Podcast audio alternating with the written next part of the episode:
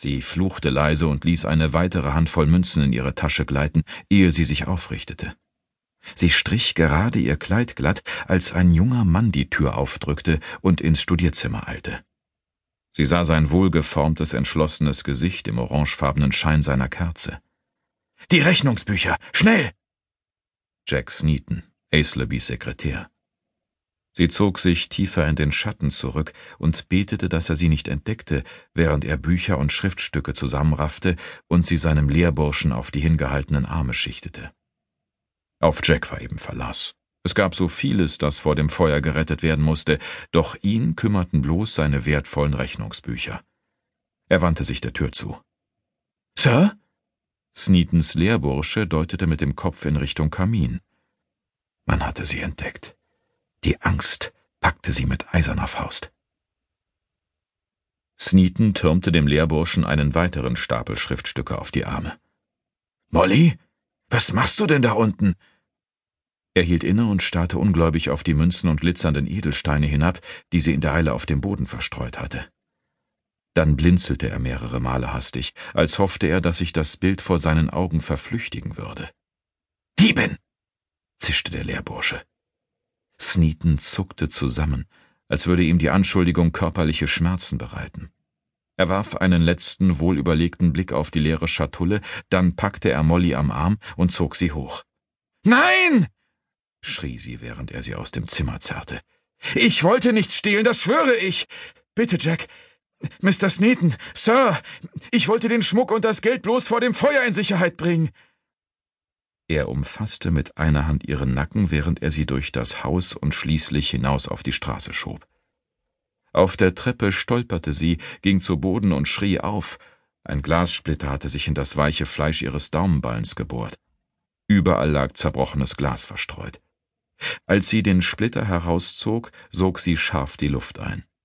Auf Händen und Knien kroch sie über das Kopfsteinpflaster, während ihr Blut über das Handgelenk lief. Dann hob sie den Blick und sah, was sie angerichtet hatte. Das Feuer wütete im gesamten Obergeschoss des Hauses, und die Flammen hatten bereits das Dach erfasst und loderten aus den zerborstenen Fenstern.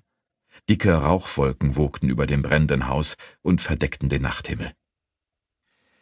Die Dienstboten bildeten eine Reihe, die ins Haus und die Treppe hochführte, und reichten Eimer mit Wasser weiter, während ihnen immer mehr Nachbarn zu Hilfe eilten. Sie alle versuchten verzweifelt zu verhindern, dass das Feuer auf die anderen Häuser am Platz übergriff. Ein Diener brach in der Tür zusammen, sein Gesicht war rußgeschwärzt. Er atmete hastig ein wenig saubere Luft ein, ehe er sich einen weiteren Eimer griff und erneut ins Haus zurückstürzte.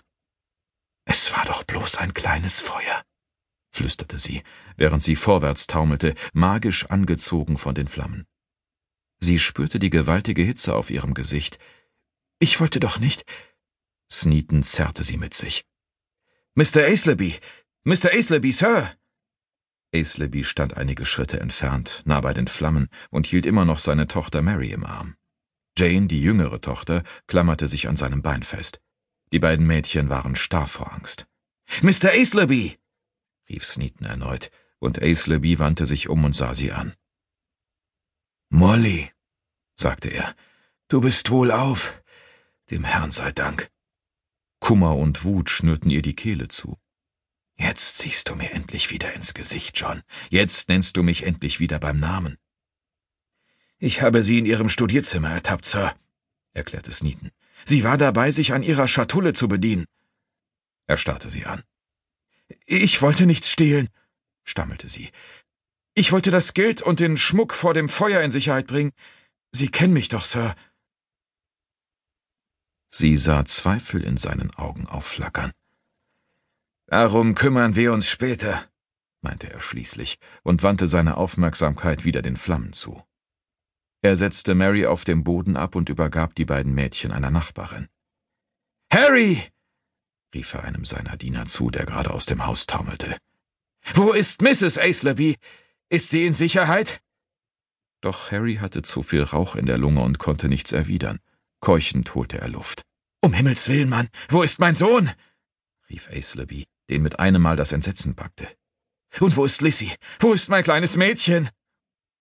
Harry schüttelte den Kopf. Einen Augenblick lang war Aisleby zu erschüttert, um etwas zu erwidern. Dann fuhr er herum, rannte blindlings in das brennende Haus und brüllte ihre Namen. Anne, William, Lissy. Verdammt! fluchte Sneaton. Er drückte Molly wie ein Bündel schmutziger Lumpen in die Arme seines Freundes.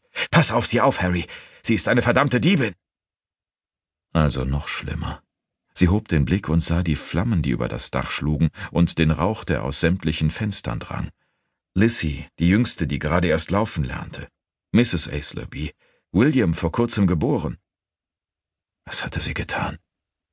Eine Leere ergriff von ihr Besitz, und sie fühlte sich mit einem Mal so leicht, als könnte sie in den Himmel hochsteigen und sich in Luft auflösen. Molly! Sneatons Stimme brach den Bann. Es war doch bloß ein kleines Feuer, Jack. Ich hatte doch niemals vor. Sie würde den Blick, den Jack Sneaton ihr in jenem langen Moment, in dem plötzlich alle Geräusche verstummten, zuwarf, niemals vergessen. Du warst mein Ein und alles, Molly, sagte er leise. Der Boden unter ihren Füßen gab nach. Sie hatte nichts davon geahnt. Er hatte nie etwas gesagt. Könnte sie die Zeit doch bloß eine halbe Stunde zurückdrehen? Das wäre alles, was nötig wäre, um die Sache wieder in Ordnung zu bringen.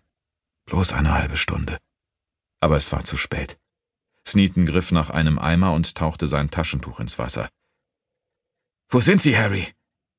Harry deutete auf ein Fenster im zweiten Stock. Du kommst niemals zu ihnen durch, Jack. Der Rauch ist viel zu dicht.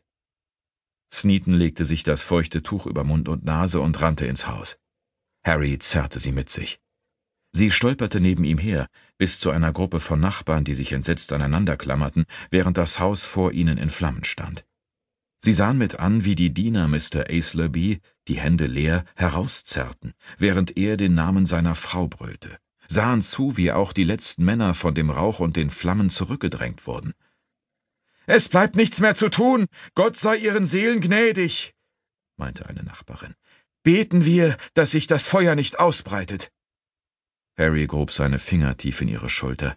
Dann stieß jemand einen Schrei aus und deutete auf ein Fenster im zweiten Stock. Dort! Seht nur! Jack Sneaton stand im Fenster und drückte ein winziges Bündel an seine Brust. Er kletterte auf den Sims, und der Rauch bauschte sich um ihn wie ein dicker grauer Mantel. Es gab keine Möglichkeit hinabzuklettern, dafür war es zu hoch. Mit der freien Hand bedeutete er den Männern unter ihm eindringlich näher heranzutreten, und sie nahmen geschlossen Aufstellung. Dann hob er das Bündel behutsam von seiner Brust und ließ es fallen. Jemand fing es auf. Der Junge war in Sicherheit. Jubel brandete auf. Ihr Sohn, Mr. Aisleby, Ihr Sohn ist gerettet! rief jemand. In diesem Augenblick schlugen neue Flammen durch das Fenster und umfingen Jack Sneaton. Er stieß einen lauten Schrei aus und fiel vom Sims zwei Stockwerke in die Tiefe. Jack! Harry stürzte nach vorn, um seinem Freund zu Hilfe zu kommen, und vergaß Molly in seiner Eile völlig. Sie konnte Jack nicht erkennen, doch sie sah, wie die Männer versuchten, die Flammen mit ihren Mänteln zu ersticken und wie ein Mann mit einem Eimer Wasser herbeistürmte. Und sie hörte Schreie. Molly blickte sich verstohlen um. Niemand wusste, was sie getan hatte. Sie war bloß ein weiteres Dienstmädchen, das Opfer dieser Tragödie geworden war.